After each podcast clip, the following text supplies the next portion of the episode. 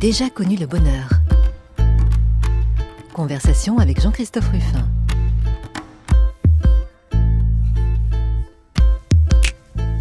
Ah, j'ai déjà connu le bonheur, j'ai déjà connu le bonheur, mais ce n'est pas ce qui m'a rendu le plus heureux. Vous connaissez maintenant cette phrase de Jules Renard et c'est elle qui guide ces conversations du dimanche.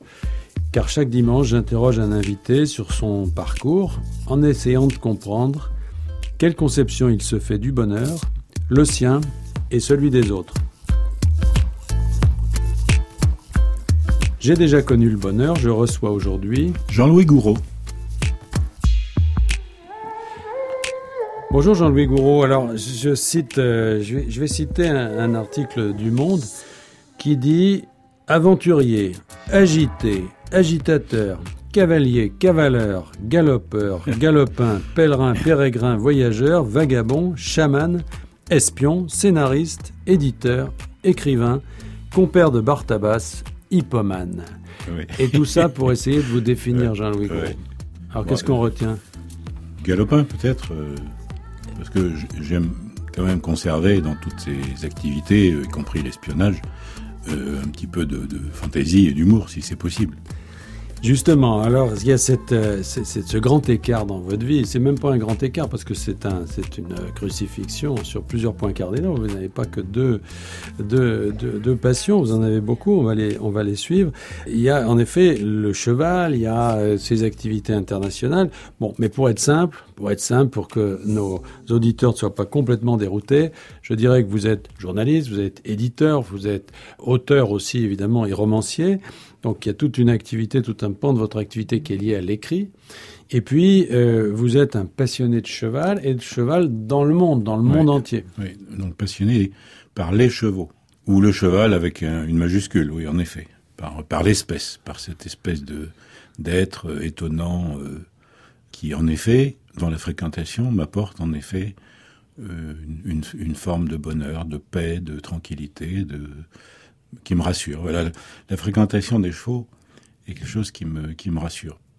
Il y a quelque chose sans doute là-dedans, sans doute un peu primitif. Euh, enfin, je préfère le mot primitif au mot primaire, mais il y a quand même, c'est quand même, il y a un peu de ça quand même aussi, euh, un peu côté un peu puéril, enfantin.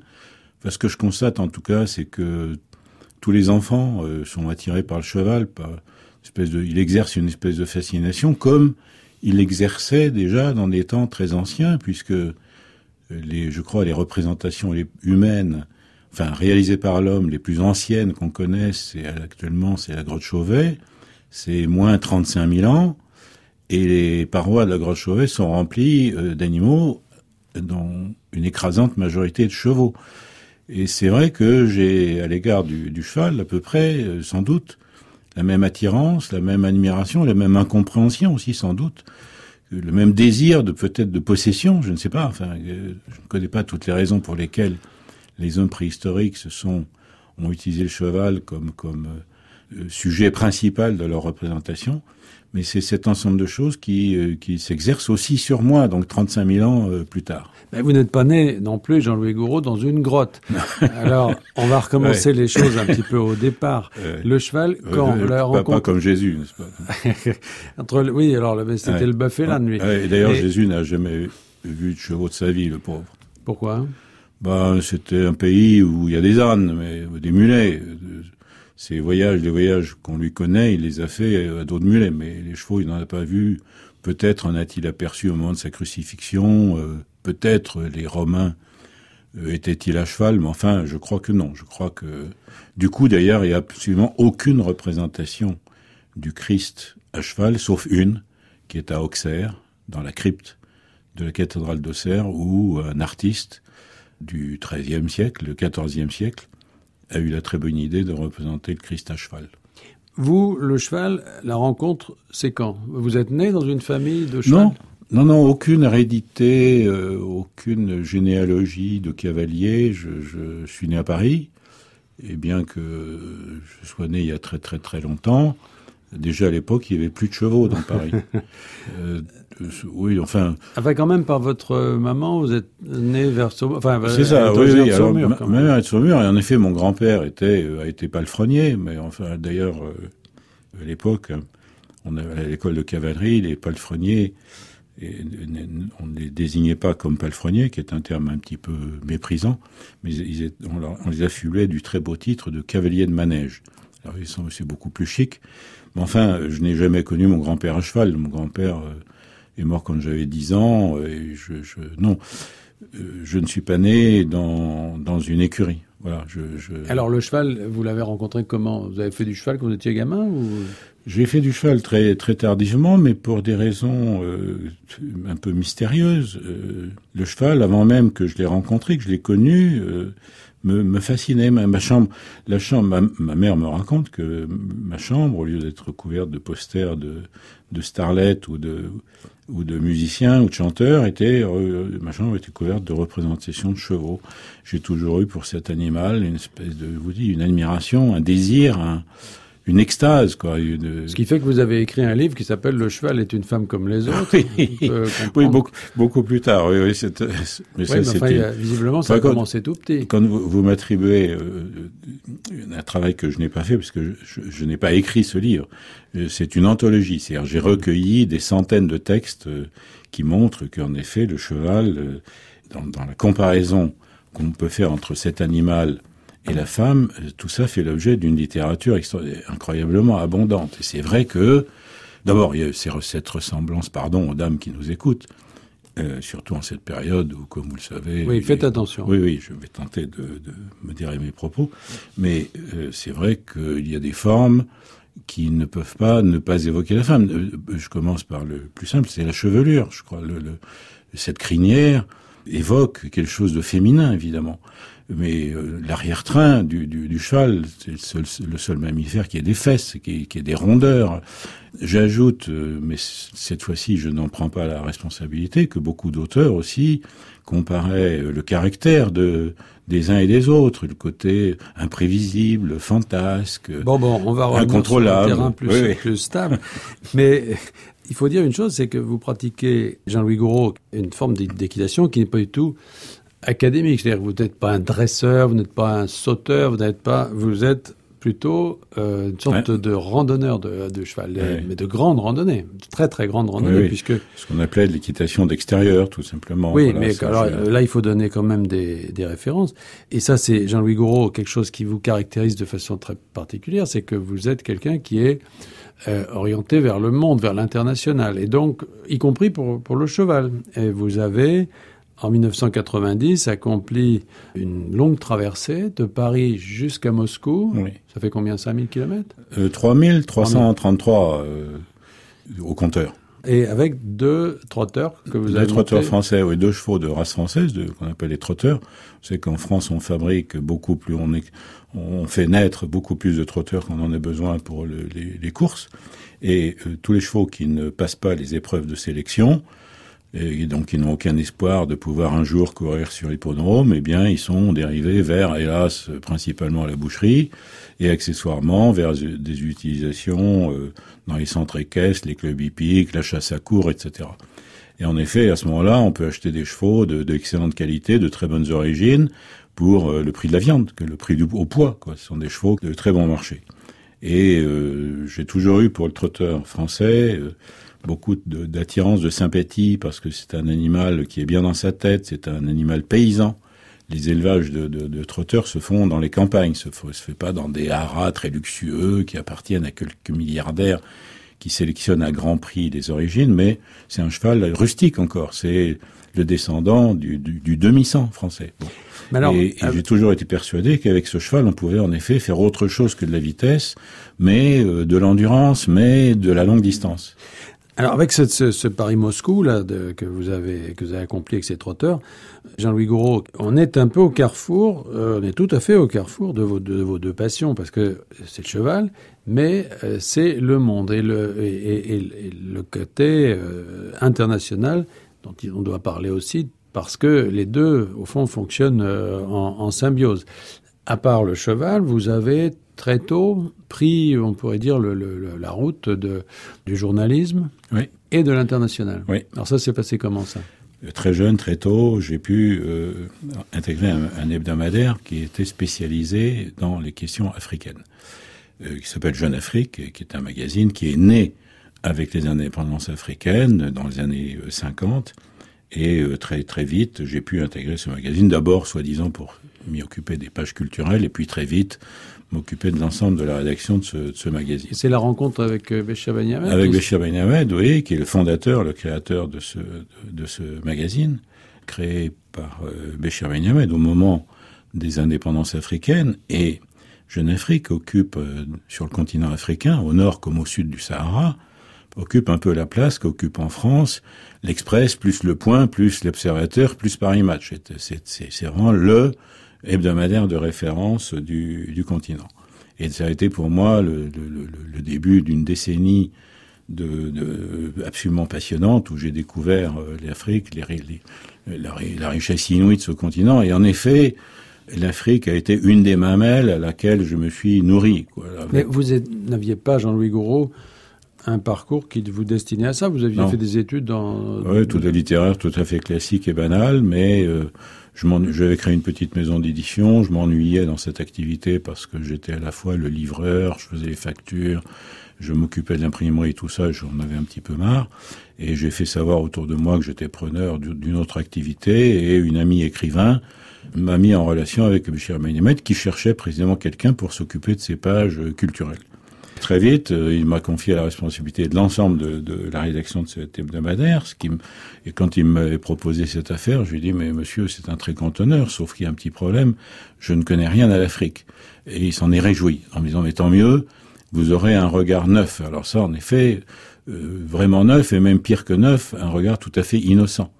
Et en tout cas, c'est grâce à cette euh, responsabilité euh, qu'il m'a confié avec une part d'inconscience, enfin de sa part, je trouve. C'était un peu irresponsable de confier à quelqu'un d'aussi incompétent de telles responsabilités. Mais euh, grâce à lui, je l'en remercie aujourd'hui encore, euh, j'ai pu découvrir euh, les richesses infinies de ce continent et m'y nourrir. évidemment, chemin faisant, je tentais de, de, voir quelle était la, c'était pas l'objectif principal, mais c'est l'objectif euh, secondaire de voir évidemment quelle était la place dans ce continent du cheval, bien, bien sûr. on va y revenir.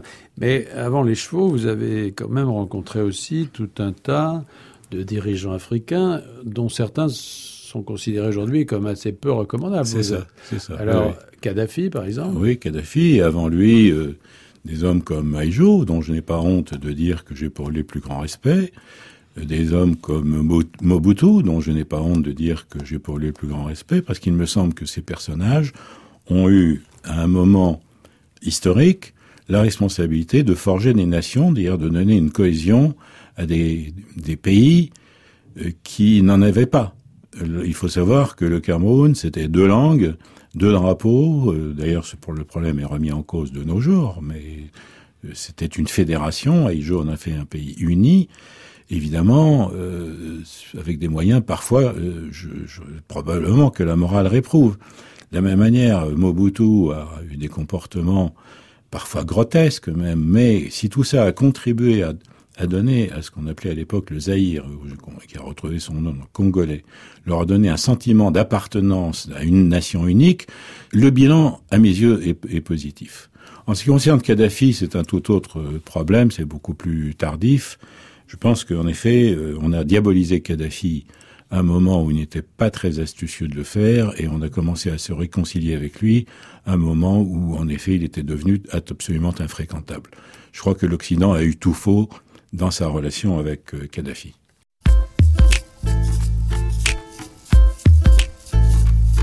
J'ai déjà connu le bonheur.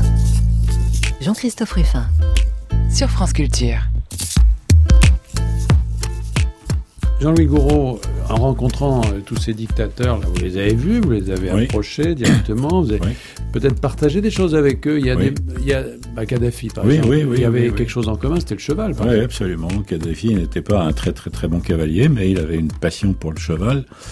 Et il disait sur le cheval des choses euh, qui qu'on dit aussi beaucoup maintenant. Euh, chez, les, amateurs de, nature, de, bien-être animal. Il, aimait dire, par exemple, que d'abord, il, condamnait formellement à la consommation de viande de cheval, non seulement de viande de cheval, mais de viande tout court. D'ailleurs, il était plutôt du genre vegan, c'est bon. Mais euh, je suis pas sûr d'ailleurs que ce soit une qualité. Enfin, c'est pas c'est pas la principale, en tout cas que j'ai retenu chez chez ce personnage. Mais à propos du cheval, il disait des choses très justes sur l'utilisation qu'il réprouvait du cheval dans du, des concours de saut d'obstacles. Il disait c'est pas la nature du cheval. Le cheval n'a pas euh, de façon spontanée n'a pas envie de franchir des obstacles. En revanche, utiliser le cheval dans la course, la vitesse, ça, ça correspond à sa vraie nature. Enfin, il avait sur ce sujet-là, comme d'ailleurs sur tous les autres, euh, des idées. Mais cette fréquentation, cette, euh, cette approche comme ça, euh, presque intime, enfin, de tous ces, de tous ces grands personnages, mais dont un certain nombre de dictateurs quand même, oui.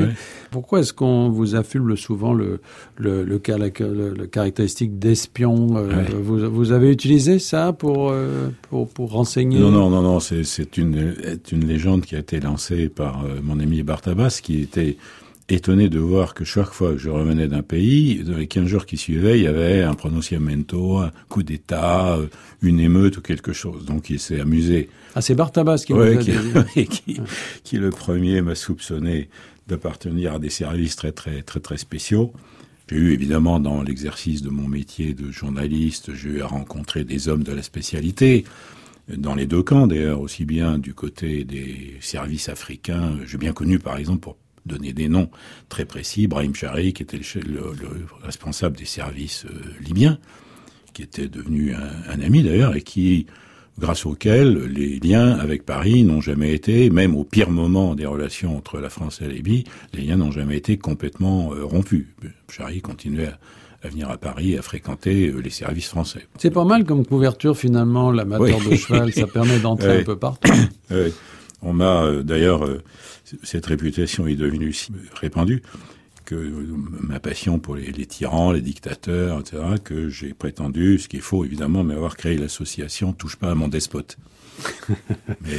Alors, indépendamment de ça, vous avez aussi, je reviens au cheval, euh, milité pour ces chevaux lointains, Jean-Louis Gouraud, et notamment le, cheval Barbe, le cheval d'Algérie, oui. Oui, oui, dont vous avez pris la défense. En oui, absolument, absolument. J'ai pour ce cheval une admiration toute particulière. D'abord, qu'est-ce qu'il a le cheval Barbe, Jean-Louis Gouraud Oui, oui, D'abord, c'est euh, une des rares races, une des, une des seules, et, probablement même la seule, dont on puisse réellement raconter avec des, des pièces euh, historiques, des documents, enfin avec une, une, base scientifique, dont on puisse raconter l'histoire sur plus de 2000 ans. Parce que c'est évidemment, c'est le cheval des Berbères, c'est le cheval de l'Afrique du Nord, et c'est ce même cheval qu'utilisait la cavalerie de Hannibal. C'est-à-dire que Hannibal, qui lui, comme vous savez, n'était pas berbère, mais phénicien, utilisait des cavaleries euh, berbères, et c'est avec une cavalerie remontée en chevaux barbe, eh bien, qu'il a, comme vous le savez, franchi les Pyrénées, puis les Alpes, etc. Et c'est le même cheval qui a été utilisé au 7e siècle par euh, les, musulmans. On dit que c'est la conquête arabe, enfin c'est plus la conquête d'ailleurs berbère que la conquête arabe, puisque c'est une cavalerie euh, zénète qui a franchi le détroit de Gibraltar et qui a pénétré en Espagne pour y fonder ce fameux euh, empire andalou, cette, créer, créer cette culture. Donc ça, tout ça remontait, tout ça remontait sur, ce, sur ces chevaux barbes qui, euh, mêlés aux chevaux indigènes, aux chevaux hispaniques, aux chevaux ont donné une race magnifique, qui est le cheval andalou. Et, il faut savoir que c'est ce cheval-là qui a repeuplé les Amériques, car quand Christophe Colomb est arrivé en Amérique, il a découvert que c'était un continent dans lequel il n'y avait pas de chevaux, pas un seul cheval, pas l'ombre d'un cheval. Il y a des chiens, les Indiens les indigènes utilisaient pour tracter des, des, poids, utilisaient des chiens, mais il n'y avait pas de chevaux. Et donc dans un deuxième voyage, Christophe Colomb est arrivé avec euh, étalons et juments, et c'est ainsi que l'Amérique, les Amériques, ont été repeuplées en chevaux, en chevaux d'origine euh, hispanique, c'est-à-dire barbe. Le barbe aussi euh, a participé à la création d'une race extraordinaire, qui est la fameuse race des galopeurs, qu'on appelle le pur sang anglais, qui, n'est pas plus anglais que, que, que autre chose, puisqu'en effet, il contient du sang arabe, du sang turc et du sang barbe, justement. Le tsar, je le trouverai, même s'il est à l'autre bout du monde, ou de l'autre côté de la lune. Et qu'est-ce que tu lui diras quand tu l'auras trouvé, ton tsar? Ce que je lui dirai Que ces messieurs n'ont pas le droit d'exterminer nos chevaux. Votre crétin Le tsar, je le trouverai. Même s'il me faut traverser l'enfer. Il faut qu'on l'arrête. Il faut qu'on l'arrête à tout prix. La chance est avec ce petit insolent.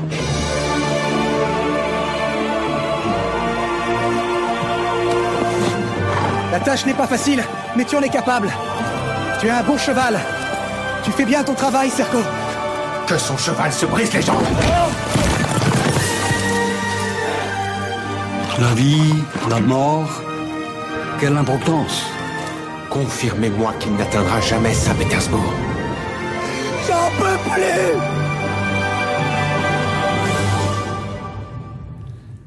À Jean-Louis Gouraud, vous avez reconnu la bande-annonce du film Cerco de 2006, euh, un film de Joël Fargue qui est adapté d'un de vos romans Ouais. du même nom, Cerco. Alors, Cerco, euh, on parlait du cheval barbe, là c'est autre chose, c'est euh, l'histoire d'un d'un cavalier euh, russe qui lui parcourt 9000 km, alors il fait plus- mieux que vous encore, beaucoup. mieux. euh, de Saint-Pétersbourg depuis jusqu'à Saint-Pétersbourg pour défendre le cheval Amourski, le cheval.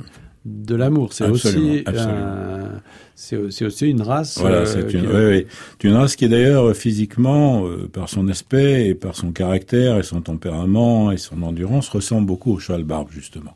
C'est le cheval en gros de la Mandchourie, quoi. C'est euh, cheval de, petite taille, avec de beaucoup d'os. euh, C'est le cheval de Gengis Khan. et aussi, oui, voilà, c'est ce type de chevaux qui, qui occupe toute cette, tous ces immenses espaces euh, d'Asie centrale et de Sibérie, euh, qui appartiennent à cette, euh, cette grande espèce de, de, de, chevaux mongols et mandchous. Mais l'histoire, euh, en effet, j'en ai fait un, roman, mais il faut savoir que c'est, je me suis inspiré d'une histoire vraie. C'est-à-dire, il est un fait authentique, c'est un fait historiquement vérifiable, qui est, même s'il est incroyable.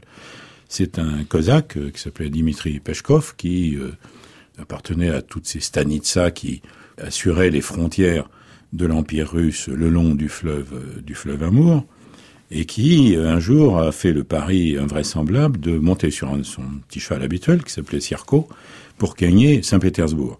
Sauf que Saint-Pétersbourg, c'est à 9000 kilomètres de là, et qu'il a réalisé ce voyage en moins de 200 jours. Ce qui veut dire qu'avec un seul cheval, et le même cheval, il a réalisé, euh, il a réalisé 45 km par jour dans des conditions climatiques euh, infernales, puisqu'il a quitté Blagovichensk, son petit village de l'amour, en novembre, pour arriver au mois de mai à Saint-Pétersbourg. Mais ça veut dire qu'en arrivant au- près du lac Baïkal, il faisait moins 15, moins 20, moins 30. D'ailleurs, longtemps, je me suis interrogé, je me suis demandé, mais pourquoi il entreprend son voyage au, au pire moment, quoi. s'il y a où il fait froid, il neige, c'est dégueulasse, etc. Et moi, quand j'ai fait le voyage euh, en sens inverse, quand j'ai voulu faire un Paris-Moscou, je me suis cru très malin de faire ça à à la belle saison. C'est-à-dire, euh, je suis parti en mai pour arriver en juillet. Enfin, c'était euh, bien mieux, pensais-je. Mais grave erreur. Parce que, évidemment, dans toutes ces régions très humides, dès que il y a le dégel, c'est infranchissable. Le nombre de, de marécages, de ruisseaux, de lacs, de rivières. Mais ça, c'est nager à cheval. Oui, oui, mais patauger dans la boue, euh, sombrer dans les marécages, tout ça. Non, non. Puis alors, à part ça, j'ai découvert aussi euh, une, autre raison essentielle pour laquelle il faut absolument voyager dans ces régions en hiver, c'est que quand c'est pas l'hiver, c'est plein d'insectes, de moustiques qui vous dévorent, de temps qui bouffent le- les chevaux. Et donc j'ai compris pourquoi ce Dimitri Pieshkov, que j'admire tant, euh, a fait, lui, a entrepris son voyage justement à ce que j'appelais la pire saison, c'est-à-dire en plein hiver. Et son exploit est tellement extraordinaire, 45 km par jour, tous les jours, pendant 200 jours, à moins 15, moins 30, que euh, d'abord, euh, longtemps je n'y ai pas cru, jusqu'à ce que je constate par les faits, par les documents historiques, que si, si, si, l'exploit avait réellement eu lieu, et il m'a semblé qu'il fallait lui rendre hommage, et j'en ai fait un roman qui a été adapté euh, plus tard par euh, Joël Farge, qui en a conservé le, le titre, Circo. Jean-Louis Gouraud, ça c'est votre deuxième passion, parce qu'il y a l'Afrique, on en a beaucoup parlé, mais il y a la Russie. Oui. Euh, la Russie, où se situe ce roman, l'action de ce roman, euh, la Russie pour vous c'est une longue histoire, c'est une Oui. histoire, ben, c'est aussi une histoire d'amour. Oui. On parle du bonheur ici, mais dans quel dans quel milieu vous vous sentez le mieux? Alors peut-être révéler quand même un petit secret qui oriente, c'est que votre épouse est russe déjà. Oui, oui, absolument. Alors, est-ce que c'est vers la Russie vous, que votre euh, tropisme Alors, vous conduit plus? Euh, quitte à aggraver mon, mon cas, euh, je dirais que ma passion va bien au-delà de la Russie, c'est-à-dire j'ai, ou du moins en tout cas j'ai de la vision de la Russie, une vision impériale. Et en fait, euh, mon attirance se portait euh, davantage vers euh, ce qu'était l'Union soviétique. Pas spécifiquement la Russie, mais aussi l'Ukraine, mais aussi les pays du Caucase qui, qui, qui appartenaient à l'Union soviétique, mais aussi surtout ces pays d'Asie centrale qui sont des pays à chevaux, le Turkménistan, l'Ouzbékistan, le Kazakhstan, le Kyrgyzstan, tous ces pays où les chevaux sont, sont encore d'un usage. C'est pas l'Union soviétique que vous regrettez, c'est l'espace, euh, le grand espace impérial russe, c'est ça qui vous. Oui, vous êtes gentil de venir à ma rescousse. J'avoue que j'avais pour l'Union soviétique, euh, en tant que telle, un intérêt, une passion, et comment dire, je lui trouvais une, une, une, une utilité je, et je trouvais même l'existence de ce contrepoids à la puissance américaine, je trouvais même absolument indispensable. Tout en étant, alors c'est le paradoxe, mais, mais évidemment, paradoxe, c'était j'étais foncièrement anticommuniste. Et je crois que je suis un des rares anticommunistes pro-soviétiques. Je n'aurais eu aucun goût, évidemment, à subir ou à, vivre dans ce régime, mais j'en voyais l'extrême euh, utilité. Et j'ai fait tout ce que j'ai pu pour euh, faire connaître ce, pays et faire découvrir que d'abord ça n'était pas le gigantesque, du moins quand je l'ai fréquenté, c'est-à-dire euh, déjà dix ans déjà avant les débuts de la perestroïka, donc sous Brezhnev, l'Union soviétique n'était plus cette espèce de grand goulag qu'il fut sous Staline, évidemment.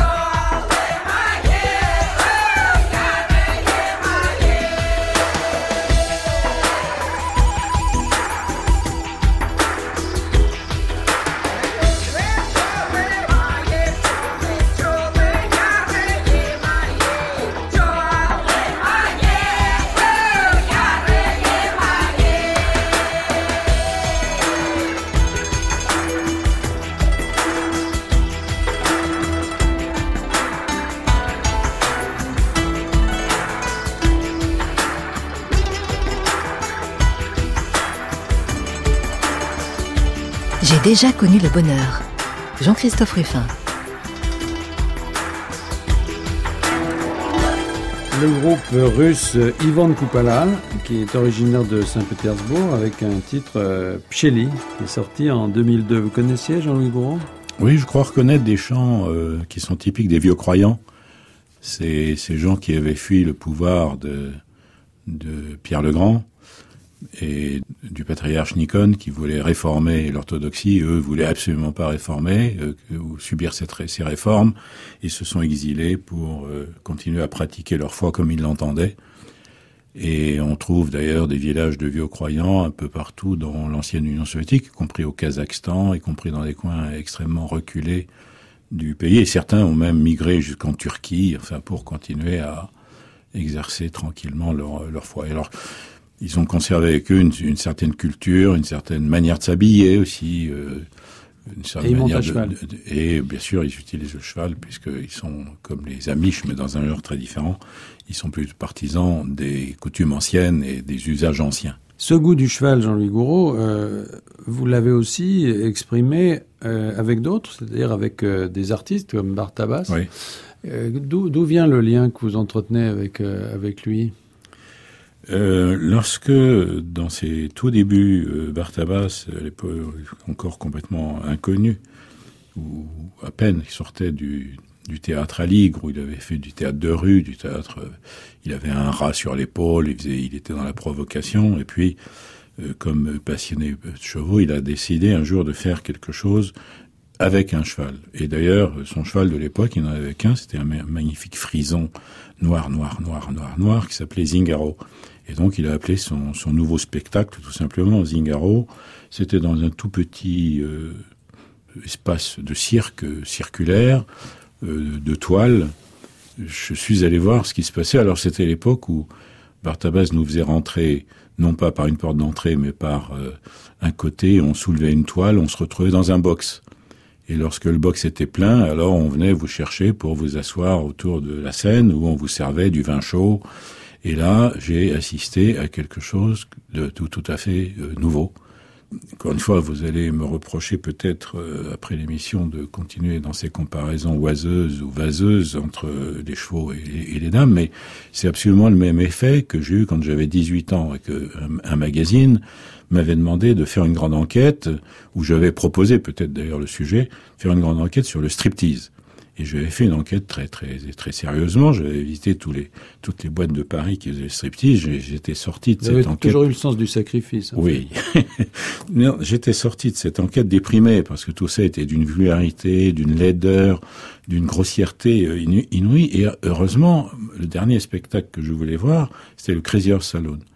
Et c'était euh, bouleversant de, de, d'élégance, de beauté, de grâce, de, d'intelligence, de, de nouveauté. Et j'ai eu, alors je, m'étais précipité dans la loge du propriétaire, du fondateur du Horse Salon, Alain Bernardin, pour lui dire mon admiration et lui dire à quel point il me, il sauvait la vie, quoi, parce que enfin, euh, j'étais réconcilié avec cet art du nu sur scène. Je lui avais proposé de faire un album sur le Horse Saloon, ce que tous les éditeurs de Paris d'ailleurs lui avaient proposé, auquel il avait répondu non.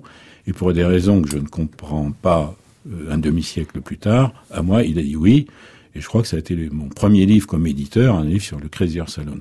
De la même manière, lorsque rencontrant euh, 30 ans, 40 ans plus tard, euh, découvrant ce que Bartabas faisait avec les chevaux, j'ai trouvé là un tel langage nouveau, une telle esthétique nouvelle, absolument révolutionnaire, parce que ce n'était, c'était pas du cirque, c'était pas non plus du manège, c'était un spectacle équestre, quelque chose d'a- d'absolument euh, novateur. De la même manière, je me suis précipité, non pas dans la loge parce qu'il n'en avait pas, mais dans sa caravane, pour dire, monsieur, ce que vous faites, c'est bouleversant, c'est magnifique, faisons un livre. Et en effet, euh, j'ai fait le premier album sur le, le Zingaro, qui était un album, euh, d'ailleurs, euh, sa particularité, c'est qu'il n'y avait rien à lire, c'était que des photos, et beaucoup de gens, d'ailleurs, m'en ont été reconnaissants. Enfin un livre dans lequel il n'y a rien à lire. Mais Jean-Louis Gros, euh, avec lui, avec Bartabas, euh, les choses sont allées un peu au-delà. Comme toujours, euh, l'amitié admirative l'admiration amicale. C'est-à-dire que l'admiration que j'ai pour Bartabas, profonde, réelle, et qui se renforce d'ailleurs de spectacle en spectacle, d'année en année, a fini par se transformer en une, une amitié, une espèce de d'amitié, disons, euh, fraternelle. Bon. Et c'est vrai qu'on se voit assez souvent et que euh, j'aime beaucoup ce, ce type euh, qui a un caractère difficile, mais enfin, mon amitié avec les dictateurs m'a accoutumé Oui, ça. euh, au caractère bien trempé, en tout cas, voilà. Et, et en effet, euh, j'ai pu accompagner Bartabas dans des opérations communes, puisque après avoir réalisé un premier film, il a eu envie d'en faire un autre. Et alors, son premier film était, qui s'appelait Mazepa, était euh, une histoire autour de Jéricho, la rencontre entre un peintre et un écuyer qui était qui s'appelait Franconi, c'était la rencontre Jéricho et Franconi, c'était un très beau film, très baroque, enfin très très bartabassien quoi, mais son producteur Marine Carmis lui a dit oui, vas-y, fais-en un autre. Et Bartabas voulait chercher un scénario, il voulait un scénariste, il m'a dit Gouraud, invente-moi une histoire.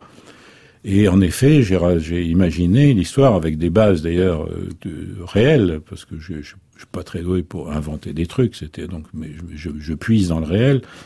Euh, C'était à l'époque des goulags, euh, dans les années euh, 50, euh, avant que Gorbatchev ne, ne, ne libère un petit peu le, le, le poids, la pression sur tous ces camps de concentration, et qui se trouvait quelque part un camp de concentration qui se trouvait quelque part en Yakoutie qui est la région, une des régions les plus froides du monde, Mhm. puisque la température y tombe fréquemment à moins 60. Mais dans cette région, il y a une variété de chevaux tout à fait extraordinaire qui survivent en développant une fourrure comme les ours. Et d'ailleurs, euh, localement, on utilise la fourrure de ces chevaux pour faire des chapkas, des gants, des bottes, etc. C'est de la vraie fourrure. Et euh, j'avais imaginé qu'un un, prisonnier de ces goulags, il n'y avait, pas de barbelé, il n'y avait pas de clôture, puisque, Ah oui, puisque quand il fait moins l'immensité, là. 60, euh, vous, vous- si vous marchez pendant trois heures, c- euh, vous êtes mort. Bon.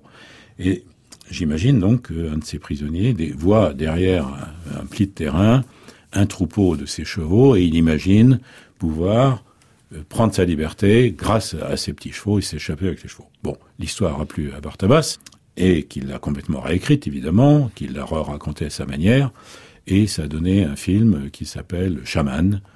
Euh, et j'ai eu le plaisir, le bonheur et l'avantage de faire avec Bartabas la partie la plus marrante d'un film qui sont les repérages. J'étais vraiment, j'étais bien plus heureux, bien plus heureux avant, quand j'étais cheval, que je traînais, madame, votre landau, jolie madame, dans les rues de Bordeaux. Mais tu as voulu que je sois ton amant, tu as même voulu que je quitte ma jument. Je n'étais qu'un cheval, oui, oui, mais tu en as profité. Par amour pour toi, je me suis déjumenté depuis toutes les nuits dans ton lit de satin blanc. Je regrette mon écurie, mon écurie et ma jument. J'étais vraiment, vraiment bien plus heureux, bien plus heureux avant quand j'étais cheval que tu te madame, la gueule par terre. Jolie madame, quand tu forçais le cerf, mais tu as voulu j'apprenne les bonnes manières. Tu as voulu que je marche sur les pattes derrière. J'étais grand cheval, oui, oui, mais tu m'as couillonné, hein. Par amour pour toi, je me suis derriérisé depuis toutes les nuits. Quand nous dansons le tango, je regrette mon écurie, mon écurie et mon galop. J'étais vraiment, vraiment bien plus heureux, bien plus heureux avant, quand j'étais cheval, que je te promenais, madame, sur mon dos. Jolie madame, en forêt de Fontainebleau. Mais tu as voulu que je sois ton. Ah, Jean-Louis Gouraud, vous aussi, vous auriez été heureux en étant cheval? Euh, oui, bah d'ailleurs, euh, quelqu'un euh, en Inde me soupçonne d'être euh, la réincarna- réincarnation d'un cheval. Et vous êtes surtout, alors, un militant, parce que Ouais. Vous avez une parenté avec le général c'est- Non, non, je me, je suis très content d'être un homonyme, mais je n'ai pas de, de lien euh, généalogique. En tout cas, vous avez la même pugnacité, puisque vous avez, à chaque fois que vous épousez une cause comme ça, vous, euh, bon, pour le cheval barbe, vous avez créé une organisation de Mondiale. défense mondiale Mon- du cheval barbe. Euh, sur les chevaux russes, vous avez euh, bataillé pour un monument Oui. au cheval, euh, Oui. de la retraite de Russie en particulier. Oui, les chevaux en général, oui, je trouve le cheval a rendu tant de service à l'homme que je, je trouve que ce serait bien, ce serait un minimum de correction de la part de, de, de, de l'homme, de, de- des humains, quoi, d'exprimer leur reconnaissance euh, en, é- en érigeant euh, non pas un tombeau du cheval inconnu, euh, parce qu'évidemment, euh, là encore, je me ferais Oui, vous pourrez mal voir. la flamme. tous Oui, oui, c'est ça, oui. Ouais. Mais il y a un peu de ça quand même, et euh, ça pourrait se faire sous la forme d'un monument, tout simplement. Merci les chevaux, quoi, la gloire des, la gloire du cheval en général. Et Alors en attendant que le monument soit construit, euh, il y a quand même un autre monument que vous essayez d'entretenir, euh, c'est celui de la littérature, la littérature consacrée au cheval. Et vous le faites de deux manières, Jean-Louis Gouraud. Vous le faites comme éditeur, vous avez publié euh, beaucoup de textes Oui. euh, autour du cheval, plusieurs maisons. oui, je Puis comme auteur, comme éditeur d'abord. Alors, je dirige des collections chez trois éditeurs, euh, aux éditions du Rocher, où j'ai une collection qui s'appelle Cheval Chevaux, qui est, disons, une collection de littérature, dans laquelle j'aime, à côté de nouveautés, euh, rééditer des ouvrages qui sont à mes yeux des chefs-d'œuvre et qui sont passés inaperçus, comme un livre de Corantotti Gambini, comme un livre de, de- de- du roumain Virgile Giorgio, euh, comme euh, Chingiz Aitmatov, le, le- le célèbre écrivain kirghize, qui, qui ont dans leur, dans leur œuvre des, des ouvrages dans lesquels le cheval est le personnage principal et ils n'ont pas eu à mes yeux le succès qu'ils méritaient, donc j'ai plaisir à les, à les rééditer, mais aussi à publier des, des, des nouveautés. Et puis j'ai une collection chez Actes Sud, qui est une collection semi-savante, dans laquelle j'aime publier des ouvrages peut-être plus difficiles, mais des ouvrages de culture euh, indispensables à mes yeux, comme Par exemple, et je remercie d'ailleurs Actes Sud de me laisser publier des ouvrages dont on sait bien qu'ils n'auront pas un très grand succès commercial, comme l'intégrale de l'œuvre de Xénophon, comme tout plus récemment la traduction du premier traité d'équitation européen qui date du XVe siècle, qui a été écrit en portugais par le roi Don Duarte et qui n'avait jamais été traduit en français. Bon, euh, peut-être on peut vivre sans, mais en tout cas, euh, il me semble nécessaire, utile pour nourrir la culture équestre de publier ce genre d'ouvrage. Ça, ce sont les livres que vous publiez, mais il y a ceux que vous écrivez. Alors, ceux que vous écrivez, ils sont très, très larges, dire, dans leur spectre, parce que vous allez de, de l'éloge du crottin, oui. euh, qui est quand même euh, euh, sur lequel il va falloir quand même vous expliquer, euh, absolument. à, à, des, à des titres beaucoup plus romanesques. Euh, oui. alors on a cité Cerco, on pourrait citer La bride sur le coude, etc., qui sont des de vrais romans oui. qui dépassent de loin le caractère équestre, même si évidemment il est là. comment vous concevez cette œuvre littéraire autour du cheval? Le cheval occupe tellement mon esprit que, que, que je, je, le, je le vois partout quand je m'occupe de politique, d'économie, de religion, d'histoire, de géographie, le cheval est omniprésent. D'ailleurs, ça a été pour moi souvent une manière d'approcher une culture, une civilisation. Euh, certains l'approchent par la peinture de ce pays ou de cette région, ou par l'architecture, ou par la musique, ou par la littérature. Moi, c'est par le cheval. Quand je tire ce fil, je tous détricote. Quoi. Tout vient, tout le pays. D'ailleurs, Cuvier l'avait bien dit. Euh, dis-moi quel est, comment un peuple utilise le cheval, je te dirais quelle est la civilisation de ce peuple, quelle est sa, sa, sa, sa, sa culture. Alors l'éloge du crottin quand même. Alors oui, alors j'ai découvert un jour qu'il que existait encore en France un petit moulin à papier qui avait, qui détenait encore une, une technologie qui lui permettait de fabriquer du papier avec comme matière première du crottin de cheval ou du crottin d'éléphant. Parce que plus rare ça. Oui, surtout dans cette région. Mais le bon Dieu a fabriqué avec le cheval et l'éléphant des animaux qui, en absorbant des végétaux, euh, restituent, enfin, tous les éléments nutritifs évidemment leur permettent de, fonctionner, mais ce qui sort, c'est de la cellulose presque pure. Et donc tout ce travail qui est fait euh, habituellement par l'industrie est fait par la nature chez les chevaux et chez les éléphants. D'accord. Alors, bon, on va pas. Oui. C'est l'heure du déjeuner. Ah bon, d'accord. Bah, sinon, mais le crottin, est, d'ailleurs, on en mangerait. Hein, à part oui, ça, d'ailleurs, ça existe. Hein. Oui. Mais vous n'avez pas fait que ça, et vous faites des romans, euh, j'allais dire de vrais romans. Euh, autour du cheval. Et vous avez constitué finalement à votre manière, c'est-à-dire euh, modeste, un peu comme ça, et partant dans tous les sens, mais une œuvre quand même euh, qui. Bah, merci, merci. De, de... Sur, oui. oui. merci venant de vous. C'est sur une dizaine, combien de romans maintenant euh, des romans trois ou quatre, euh, mais des ouvrages autour du cheval sur le cheval, le cheval animal politique, le cheval est une femme comme une autre, le cheval ou, des récits de voyage, puisque mon récit de voyage de Paris et Moscou, je l'ai raconté dans un livre qui s'appelle Le Pérégrin émerveillé. Voilà, oui, j'ai produit voilà euh, 20 titres à la gloire du cheval, oui. Et on ne peut d'ailleurs que recommander à, à nos auditeurs d'aller d'aller les voir, d'aller les lire parce que c'est comme ça qu'on découvrira le cheval dans, j'allais dire, dans toute son, dans, dans, dans, toutes ses dimensions. Et l'avantage avec vous, Jean-Louis Gouraud, c'est que ça n'est pas la peine de vous demander ce qui vous a rendu le plus heureux. On a compris, c'est le cheval. Ouais, merci.